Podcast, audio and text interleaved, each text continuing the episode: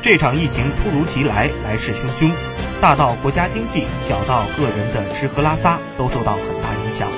而对于那些在2020年春节前中奖的幸运儿们，原本只需等待七天的他们，领奖期被整整拉长到了四十八天。一月十四号，曲靖中出一注七星彩一等奖，奖金五百万元。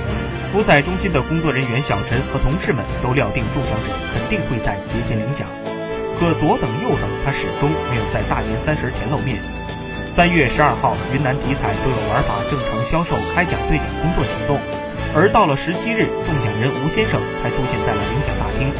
被问及为什么这么晚来领奖，吴先生淡定地说：“不急。”